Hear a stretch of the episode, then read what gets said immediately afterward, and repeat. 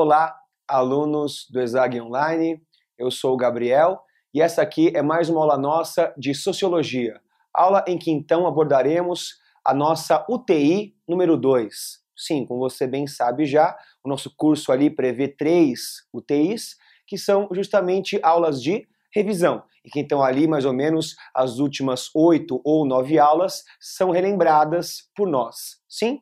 Então pessoas aqui no caso, como você bem lembra, a nossa UTI 1, ela abordou ali, ela revisou conteúdos da aula 1 até aula 8, e então agora nada mais justo que você revisar comigo das aulas 9 até a aula 17. Então se você reparar e relembrar ali as várias aulas por nome, estão aqui todas na nossa lousa hoje. Então, aqui está aqui a nossa aula 9, que foi a aula sobre estratificação social e as suas formas. Vamos aqui então relembrar um pouquinho. É, também depois, a aula 10, que foi a aula sobre cultura. Depois, a aula sobre antropologia e etnocentrismo. Em seguida, a aula sobre indústria cultural. Depois, a aula sobre o pensamento do famoso Foucault.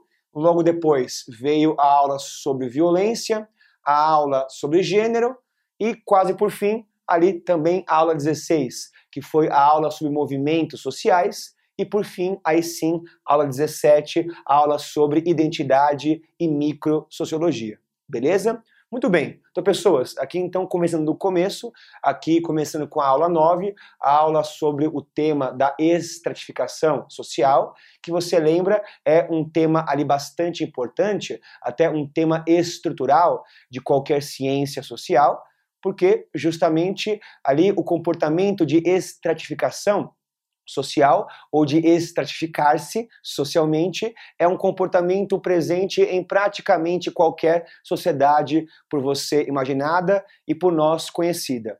Ou seja, o comportamento de estratificar-se é um comportamento em que essa coletividade, é, através das suas próprias crenças, através dos seus valores, cria formas de subdivisão isto é, cria critérios que dividem o seu próprio grupo, a sua própria sociedade, em estratos, isto é, em subcategorias, e lembremos, mais uma vez, que ao falar de subdivisão aqui, nós não falamos de um comportamento em que esse, esse povo ou essa coletividade está se transformando em outras, está dando origem a outras. Não, aqui é a mesma sociedade que permanece igual no processo de estratificação, se mantém unida, mas que apresenta no seu interior justamente divisões internas, os chamados estratos. E, inclusive, esses estratos, eles acabam desenvolvendo alguma noção de hierarquia, alguma noção de status entre um estrato e outro. Ou seja, é comum que essas coletividades, ao dividir-se, elas então ali estabeleçam que um certo extrato tem mais privilégios em certos temas do que outros. Que então, por exemplo, um extrato social específico, um grupo social específico, ele vai ter, por exemplo, é, acesso exclusivo ao poder político, ou vai ter acesso exclusivo a certos ramos da economia, ou até a toda a economia ou simplesmente vai ser um extrato que, por pertencer ao grupo que pertence, vai ser mais respeitado e mais prestigiado socialmente, ok? Muito bem, pessoas. Então vamos colocar que a estratificação social ela é constante, ela então ali surge em qualquer sociedade, logo ela é universal, mas ao mesmo tempo ela é variável, porque você então ali observa formas diferentes de estratificação em sociedades diferentes, sim, e o que gera essa divisão interna a uma coletividade sempre são crenças criadas pela própria sociedade. Então não há critérios biológicos, não há critérios objetivos que estabeleçam essa relação, apenas critérios ligados às crenças e valores criados nessa cultura. Sim? Pois bem, então pessoas, tendo por base o conceito de estratificação, nós aqui então vamos rever mais uma vez, né, um pouquinho mais, sobre três formas de estratificação que já foram ou que são praticadas no mundo. No caso então aqui, a estratificação por castas, mas também a estratificação por estamentos ou a sociedade estamental e também, claro, a estratificação por classes sociais.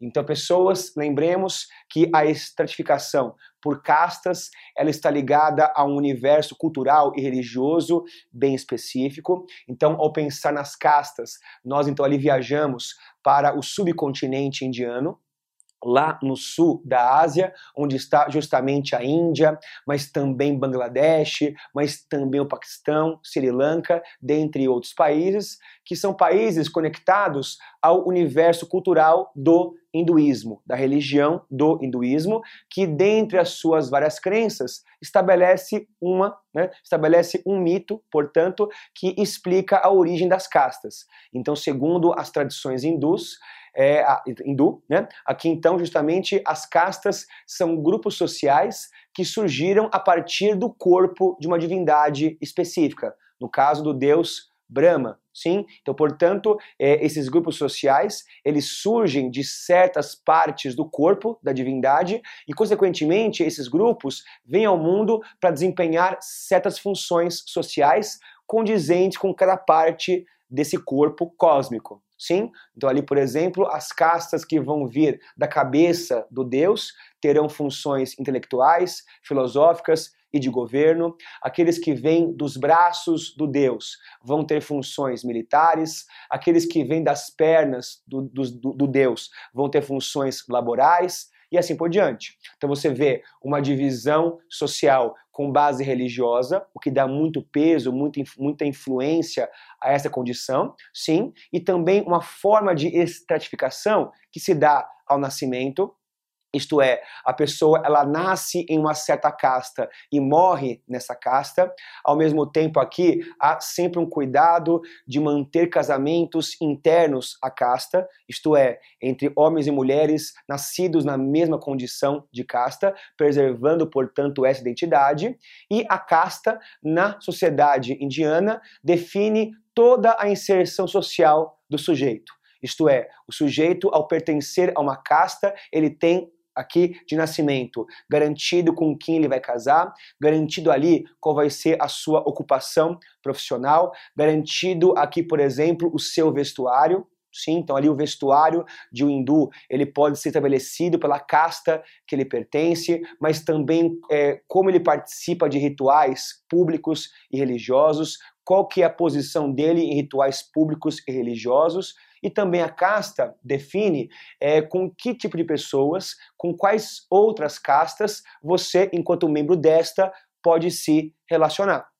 Ou seja, ao pertencer a uma certa casta, ao pertencer, por exemplo, a uma casta aqui mais elevada, você pode estabelecer relações comerciais com certas castas, mas não com outras. Você pode receber em sua casa pessoas de certas castas, mas não de outras. E há algumas castas que, na concepção hindu, são tão poluídas espiritualmente, são tão inferiores, que não podem estabelecer nenhum contato com as castas mais superiores, nem mesmo um contato de sombras, em que a sombra de um cruza a sombra do outro. O que também nos faz pensar que esse tipo de estratificação acaba sendo profundamente excludente. Inclusive, na Índia, é, esse sistema ele já é oficialmente proibido há ali mais ou menos uns 70 anos. Né? Então, ali, quando a Índia passou a ser um país independente, lá em 1948, é, a Constituição indiana estabeleceu um país ali democrático e laico, abolindo as divisões de castas, permitindo ali que castas mais inferiores pudessem buscar qualquer ocupação profissional e até, claro, ocupações políticas, mas claro, sendo a Índia um país profundamente rural, sendo a Índia ali um país muito populoso, muito tradicional, é comum que na Índia você ali encontre pessoas que ainda seguem os costumes de sua casta, mesmo quem não segue a risca, sabe de qual casta veio, sabe identificar a casta do outro e assim por diante. Que então nos faz pensar que não vai ser simplesmente uma lei que vai revogar costumes tradicionais, costumes como aqui os ligados à estratificação social. Sim? Então, pessoas, esse aqui é um exemplo. Outro exemplo de estratificação vai ser a estratificação estamental, ou por estados, ou por estamentos. Então, esse tipo de sociedade é, está extinta, não existe mais no atual tempo histórico, mas esse tipo de sociedade foi muito importante aqui para nós, no Ocidente, porque justamente a estratificação por estamentos, ela foi típica dos mil anos medievais, da famosa Idade Média, do século V até o século XV. Então, lembremos que na Idade Média existia uma estratificação em três estados, em três grupos diferentes. De um lado, o clero católico, e lembremos que a Igreja Católica Apostólica Romana era a instituição mais influente, mais poderosa nesse contexto histórico na Europa, e portanto aqui temos uma sociedade que é profundamente, fervorosamente religiosa, sim, e portanto há como um grupo muito importante, talvez o mais relevante aqui, o clero católico, que tem a função de fazer o intermédio espiritual entre os mortais e Deus, sim. Logo abaixo do clero está a chamada nobreza, isto é, os senhores feudais, os vassalos, o suzerano, que então ali são aqueles que detêm as terras, que controlam as terras, e também são a classe guerreira, ali encaminhada por proteger toda a cristandade. Sim, então você vê logo de cara que também essa divisão por estamentos, ela tem um quê religioso, né? Embora a Bíblia não trate propriamente disso. É, naquela época era comum que na missa, que em momentos religiosos, essa visão de mundo fosse ratificada é, pelo padre, ratificada então ali por sacerdotes cristãos, sim, então a concepção de que as pessoas elas nascem e ao nascer elas são colocadas em grupos específicos e recebem de Deus funções sociais específicas, Portanto, sintam ali o clero, o encarregado de rezar, sendo a nobreza aqueles encarregados de proteger militarmente a cristandade, até inclusive, lembremos que em tempos de paz, por exemplo, era comum que esses nobres eles se envolvessem em festivais de cavaleiros, isto é, então ali festivais esportivos, né, em que, em, em, que se lutava espada, em que se atirava ali arco e flecha, lança, se guerreava a cavalo para demonstrar justamente os dotes militares desse nobre, sim, e logo abaixo ali ao clero e a nobreza, compreendendo a maior parte da sociedade, estava justamente o povo, ou os camponeses, ou os servos, que tinham a função de trabalhar, de então ali produzir, plantar alimentos, sim? Então, sendo aqui uma estratificação é, com base em religião, você tem então aqui um discurso religioso muito forte que estabelece ao indivíduo a sua função social, né? Então, uns rezam, outros guerreiam e outros trabalham, e há uma concepção de que quanto mais você se dedica à função dada a você por Deus, mais agraciado por Ele você será, isto é, então ali quanto melhor guerreiro for um nobre, mais abençoado ele vai ser, quanto ali mais religioso for o clérigo, mais abençoado ele vai ser, e quanto mais produtivo for o trabalhador, também mais abençoado ele será. E, claro, pessoas que aqui também é, a posição do indivíduo é, na sociedade é, se dá através do nascimento, assim como acontece no sistema de castas. Isto é, a pessoa aqui, ela nasce nobre e morre nobre, geralmente, e ou ela nasce camponês e morre camponês, mas se você compara o sistema de castas com o sistema de estamentos, você vê uma diferençazinha marcante no que diz respeito à mobilidade social, né? Que vai ser então a mobilidade social é justamente a condição do indivíduo de transitar entre os estratos, de mudar de extrato social. Veja, no sistema de castas é impossível o indivíduo mudar de castas. Claro, repetindo que a Índia já legalmente proibiu esse sistema, mas se você levar em conta o sistema em si, né, não tem como o indivíduo nascer numa casta e mudar para outra. Logo, a mobilidade aqui, nas castas, é totalmente nula e impossível. Já a mobilidade aqui na sociedade estamental, ela é bem difícil, ela é muito rara, mas ela é possível. Como? Em direção ao clero. Sim. Então aqui pessoas, como você bem sabe, lá desde o século XII, é, aqui na Europa, é, o clero católico ele passa a praticar o celibato, isto é, ele, pra, ele passa a não poder mais contrair matrimônio e nem constituir família e nem mesmo ali ter práticas carnais, o que então, consequentemente, obriga que o clero seja abastecido pelos outros dois estamentos, no caso, claro, a nobreza e o povo.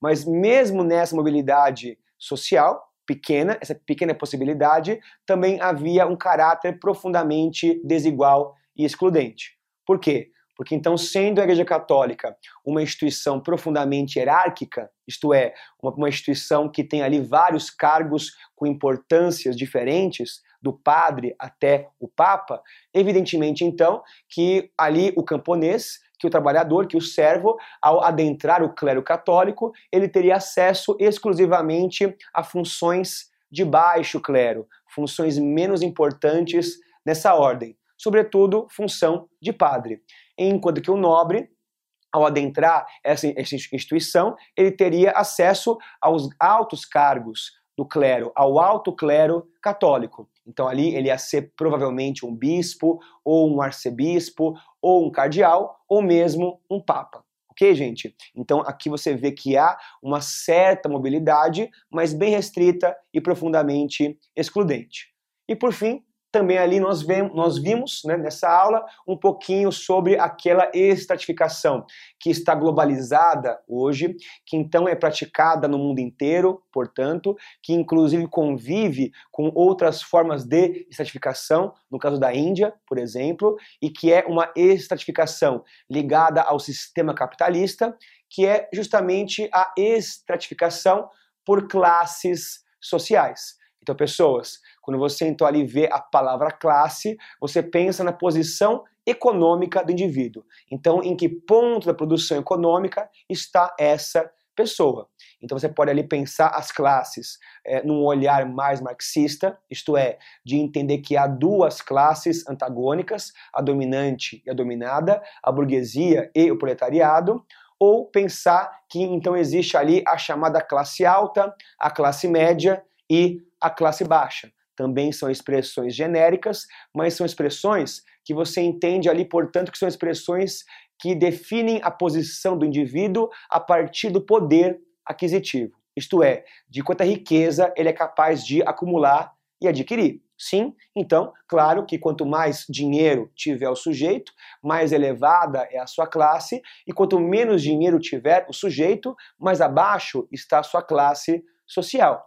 E, evidentemente, pessoas, que ao comparar a estratificação por classes com a de castas ou a estamental, você vê que aqui a mobilidade social ela é relativamente muito mais possível. Porque então, claro, embora seja bem difícil é, enriquecer, né? Embora então ali as pessoas tendam a nascer numa classe social mais abaixo ou mais elevada e via de regra permanecer nessa classe, aqui as possibilidades de ascensão são muito mais possíveis. Então aqui o indivíduo ele pode, por exemplo, ganhar um, um, bom salário, né, subir na carreira ou até ali ganhar uma herança e subir, portanto, de classe social. Então ele tem mobilidade para cima ou até esse cara pode perder o emprego ou pode quebrar a própria empresa e descer de classe social. Então, tanto a subida quanto a descida são igualmente mais possíveis, mais comuns do que em outros tipos de sociedade.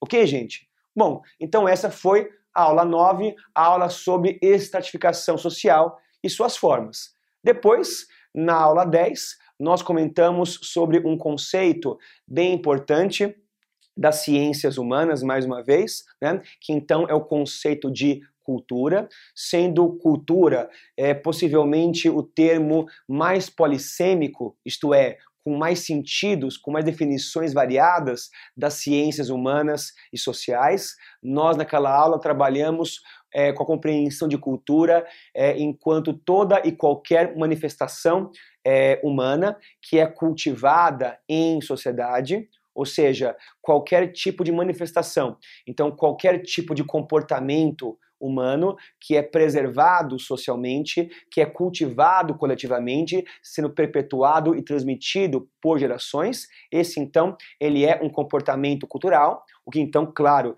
faz da cultura uma coisa é, profundamente ampla em suas formas. Então a cultura está em como nós comemos e o que nós comemos e em que hora ou em que datas nós comemos. Também a cultura está nas vestes, nas roupas, então que roupas usamos, em quais locais e situações usamos essa ou aquela roupa, mas também está na fala, também está na língua, também está na arquitetura, também está ali, por exemplo, é, em expressões corporais, também está ali em, em formas como nós lidamos com a economia, com a política, com a religião, etc, etc e etc.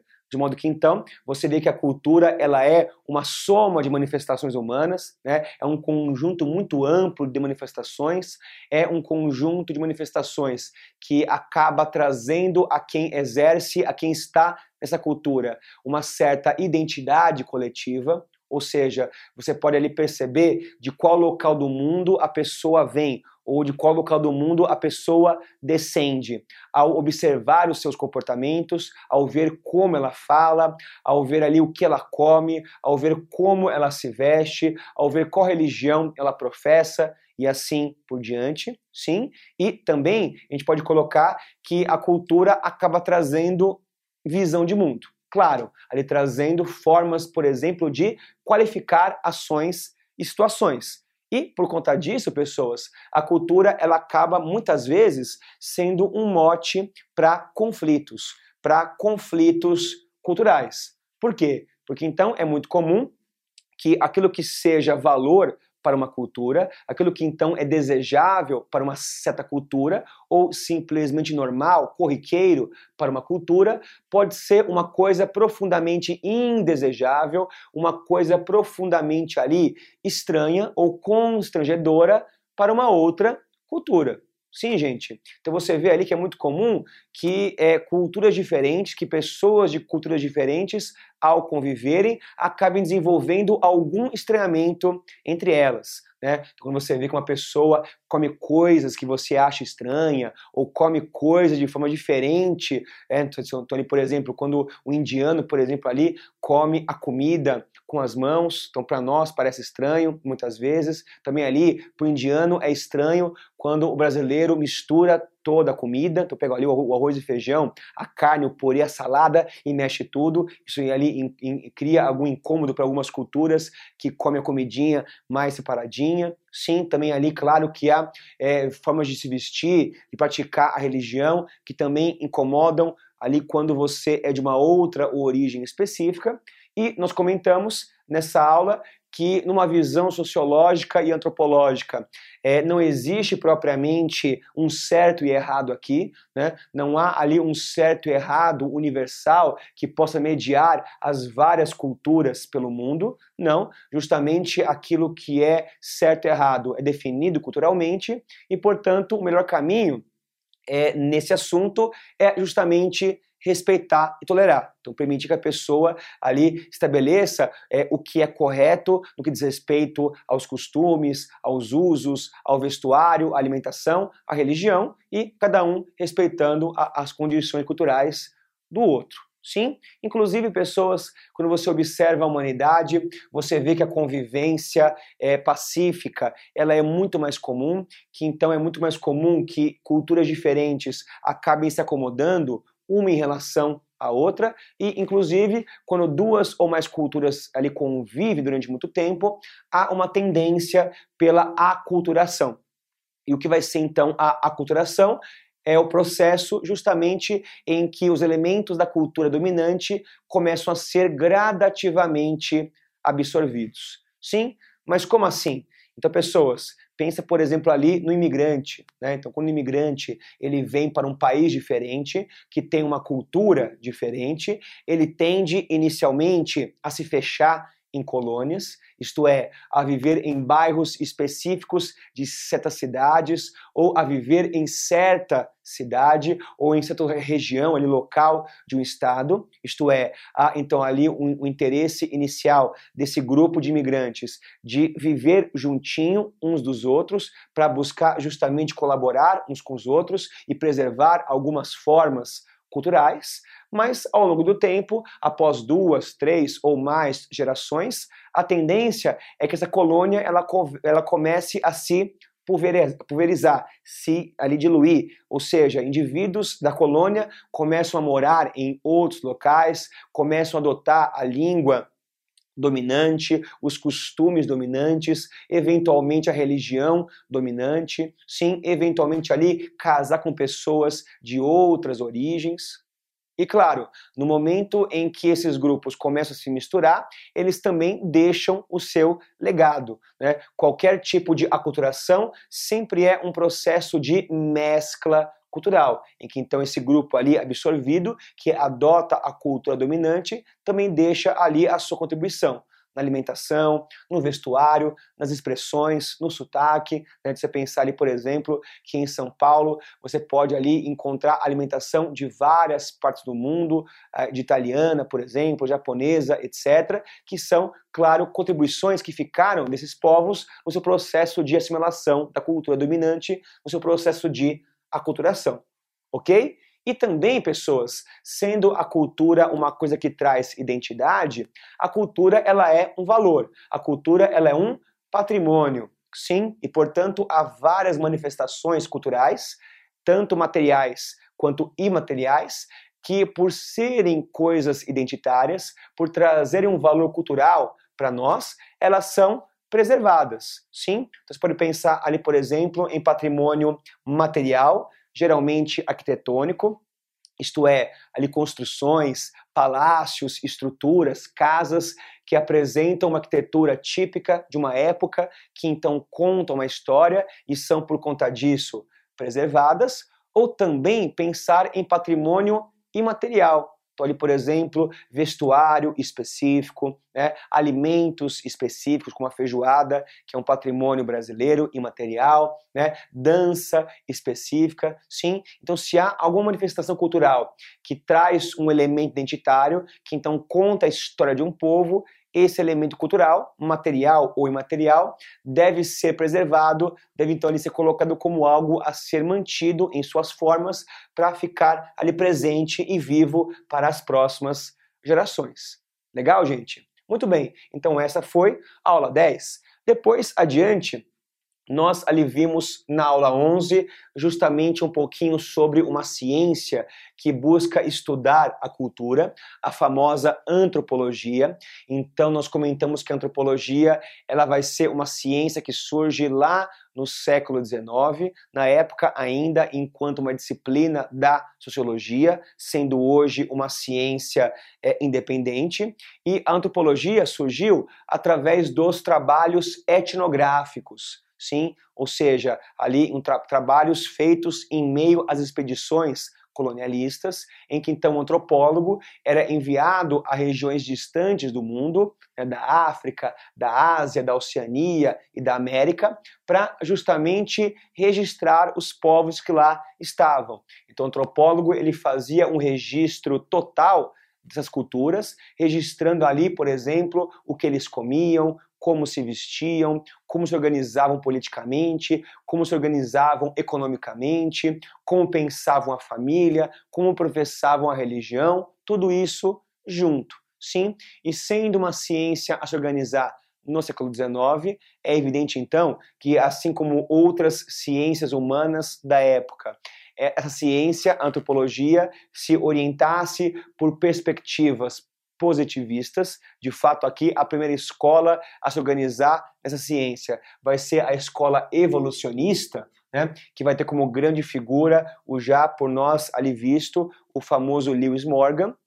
Sim, e o Lewis Morgan, pessoas, vai desenvolver uma teoria em que ele estabelece é, uma linha evolutiva entre as culturas, em que ele estabelece um índice civilizacional que acaba ali por medir o quão civilizado ou quão atrasado, né, ou quão bárbaro ou selvagem é um povo específico. Então Morgan estabeleceu ali um índice, um medidor, um termômetro que através de sete critérios, critérios como ali subsistência, governo, é, ali família, linguagem, religião, arquitetura, etc., é, através de critérios que então permitiam a ele Morgan medir o quão adiantado ou quão atrasado é um povo.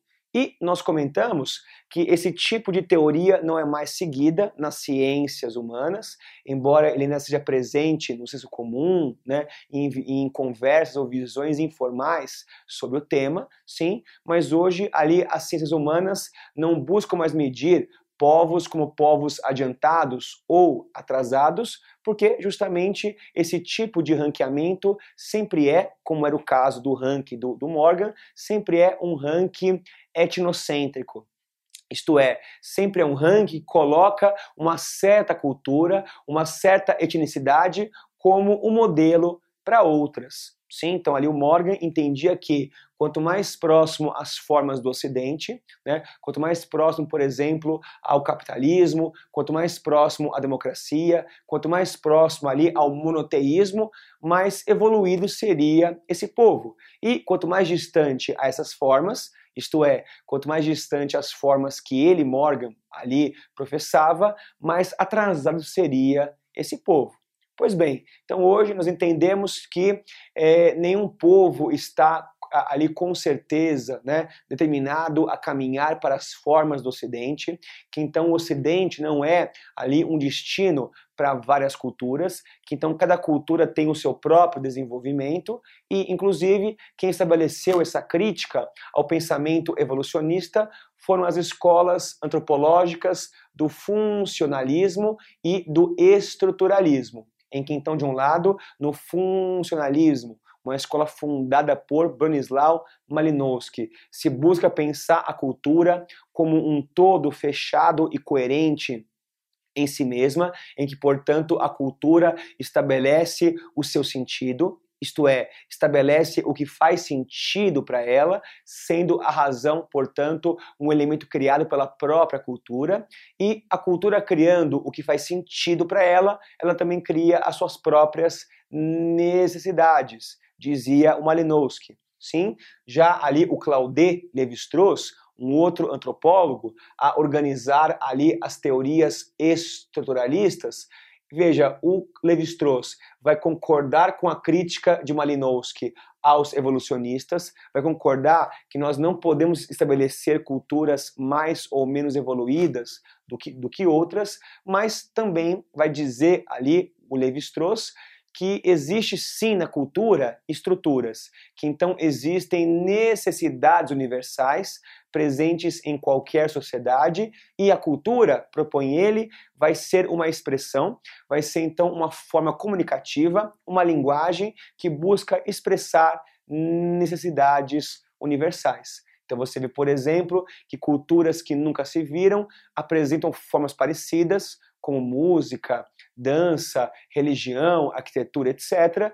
porque então justamente a cultura ela vem para atender a essas necessidades que são universais, que então na expressão de Levi-Strauss são as chamadas estruturas culturais, ok? Pois bem, então a gente viu aqui que do século XX em diante a antropologia quebrou essa concepção etnocêntrica, sim, mas também no século XX em diante a cultura ela passou a ter um certo quê industrial.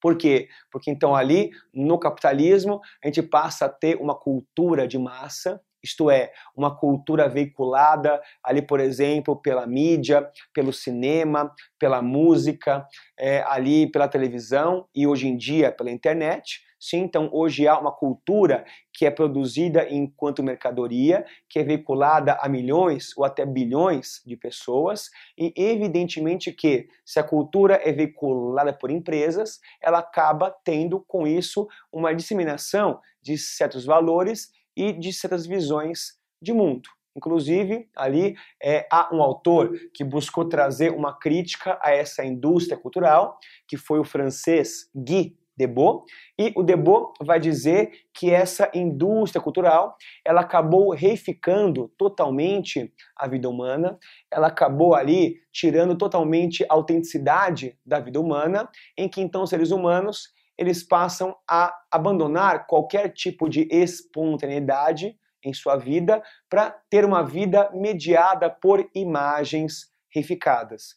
Então, como nós vimos, é, no capitalismo, as pessoas buscam viver conforme imagens da mídia, buscam então ali reproduzir experiências veiculadas pelos filmes, experiências veiculadas por seriados, por novelas, por músicas, de modo que então o indivíduo ele busca, por exemplo, ali repetir experiências que ele viu é, num filme, é, ali buscar ter padrões de consumo que ele viu em certo seriado, de modo que então, justamente, de um lado, é, essas experiências chegam até nós na forma de mercadoria, claro, um filme, uma música sempre é mercadoria e ela então nos convida a buscar outras mercadorias, claro. Então, ao buscar ali, por exemplo, ter as roupas daquela personagem, ou ter o carro daquele personagem, tudo isso então envolve, claro, dinheiro e muito dinheiro. Sim? Então ali nos propõe em sua crítica o Guy Debord que a nossa vida ela abandonou totalmente o ser, né, totalmente o buscar ser alguma coisa para buscar justamente ter alguma coisa, consumir experiências veiculadas a nós pela grande mídia. Sim? Então, o Debord faz a sua crítica aqui à cultura. Você vê então ali que há, claro, uma relação entre cultura e poder, e quem explorou profundamente a relação entre cultura e poder, que então acaba criando condições de biopoder, na expressão dele, foi o famoso Michel Foucault. Então, Foucault, que também ali vai ser um pensador da França, do pós-guerra mundial, da segunda metade do século XX, e o Foucault, como nós vimos, vai ali ser um filósofo de formação, mas vai desenvolver principalmente temas sociais e vai ter principalmente livros e obras sobre história, especialmente aqui, por exemplo, a, a obra, a grande obra dele, que vai ser o livro chamado de História da Loucura, sim, em que então ali o Foucault busca justamente estudar isso, né, compreender ali como que surgiu e mudou a concepção que nós temos sobre a loucura e em sua obra ele demonstra que a loucura nem sempre foi algo patológico, que lá em sociedades pré-modernas, lá na antiguidade, na fase medieval, era muito comum que o louco ele fosse visto como alguém dotado de uma outra razão, isto é, que então esse louco fosse alguém a ter uma visão para além do que as pessoas comuns podiam ver, podiam entender, e por conta disso, esse louco muitas vezes era tido como um guia espiritual, como um profeta, como um líder a ser seguido. E justamente nos aponta o Foucault que ao longo do tempo ali adentrando a história moderna, a modernidade, no século XV em diante, se estabelece que a razão ela é uma única forma de pensamento, que não há, portanto, outras formas de razão, sim, então lá no século XVII, com Descartes principalmente, sim, e no século XVIII em diante, ali a razão ela passa a ser uma condição digamos assim, natural dos homens. Então, os homens são naturalmente seres racionais e, por conta disso, o homem que não é racional, que tem um comportamento irracional, ele passa a ser um homem doente e, portanto, um homem ser tratado, a ser curado de sua loucura. Aonde? Justamente então, no manicômio. Sim, então toda a obra de Foucault está ali profundamente preocupada em apontar essa condição da patologização de comportamentos tidos como anormais, tido como indesejáveis. Então ali Foucault nos demonstra que toda a cultura ocidental, do iluminismo para cá, ela acabou desenvolvendo uma patologização, isto é, uma condição de entender comportamentos indesejáveis como doenças, como desvios biológicos do comportamento, que então são tratados em espaços como o manicômio. Sim? Pois bem, então Foucault vai ser aqui então uma aula importante. Depois dele, nós ali vimos um pouquinho sobre ali o objeto sociológico, o fenômeno social da violência. Nós ali conceitualizamos a violência é, como ali toda e qualquer interação social que causa dano e sofrimento a alguém.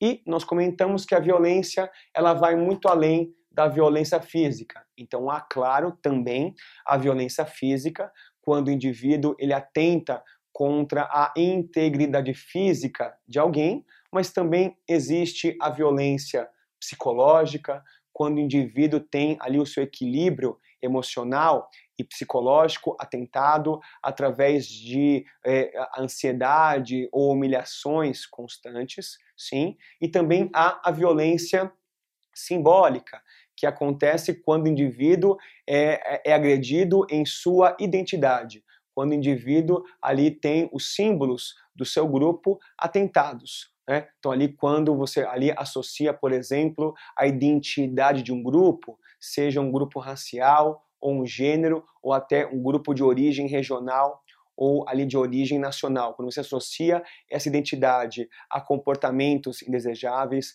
quando você diz que ali se comportar de uma forma que para você é aversiva, é um comportamento ligado àquele grupo, né? então ali quando, por exemplo, uma pessoa ela é associada a, a mulheres, né? então ali quando a criancinha tem um comportamento da mulherzinha, entre aspas, por exemplo, ou quando a pessoa tem um comportamento que é estigmatizado por ser de um certo grupo racial, né? Quando há então ali um atentado contra a identidade de um grupo, é então uma violência de, de, de tipo simbólica, ok?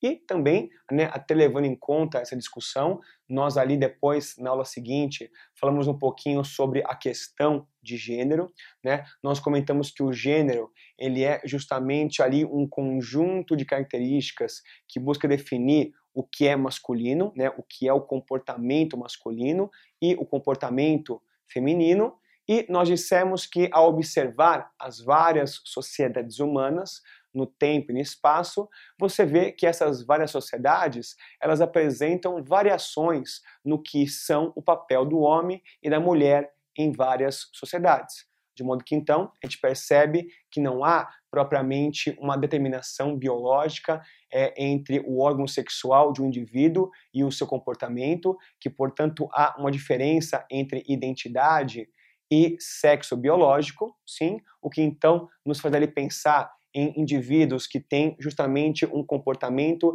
que foge aos padrões estabelecidos, aos padrões heteronormativos, como ali, por exemplo, os chamados LGBTs, então ali homossexuais e transexuais. Inclusive, também a gente comentou que o debate de, sobre gênero ele está organizado já há mais de um século pelas mulheres, por grupos que reivindicam ali a igualdade de gênero entre homens e mulheres, em especial no chamado movimento feminista, que é inclusive um movimento social que nós estudamos numa aula sobre isso, né? numa aula sobre movimentos sociais, nós definimos movimentos sociais justamente como ali é, formas de ação coletiva que buscam preservar ou transformar um certo aspecto da sociedade, sendo esse aspecto um pequeno aspecto ou até um aspecto, um aspecto total, totalizante. Então nós dissemos que um movimento social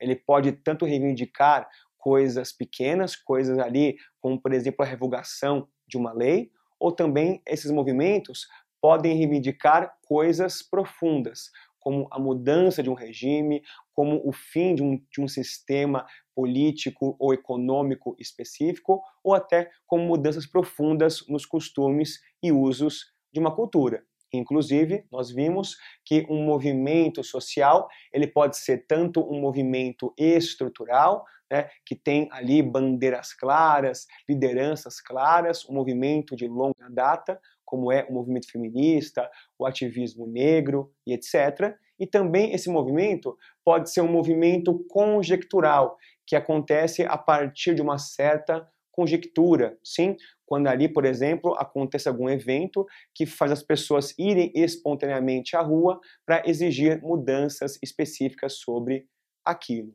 né? A gente comentou ali movimentos sociais ali marcantes no Brasil, como o movimento ali, por exemplo, claro, negro, LGBT, mas também o movimento do MST, ali do MTST, etc. Sim. E aí, por fim, já na nossa última aula ali, aula 17, nós comentamos um pouquinho sobre microsociologia, sobre identidade, isto é, sobre as condições que marcam a formação do indivíduo em sua visão própria e em suas conexões interpessoais. E nós comentamos ali um pouquinho sobre as ideias do famoso Irving Goffman sobre a formação da identidade, sendo o Goffman o seguidor de Durkheim, que propõe que a identidade ela se forma é, principalmente na busca do indivíduo por evitar o estigma, isto é, que o indivíduo ele busca centralmente, principalmente em seu comportamento, ali evitar ser estigmatizado, evitar ter a sua identidade ali deturpada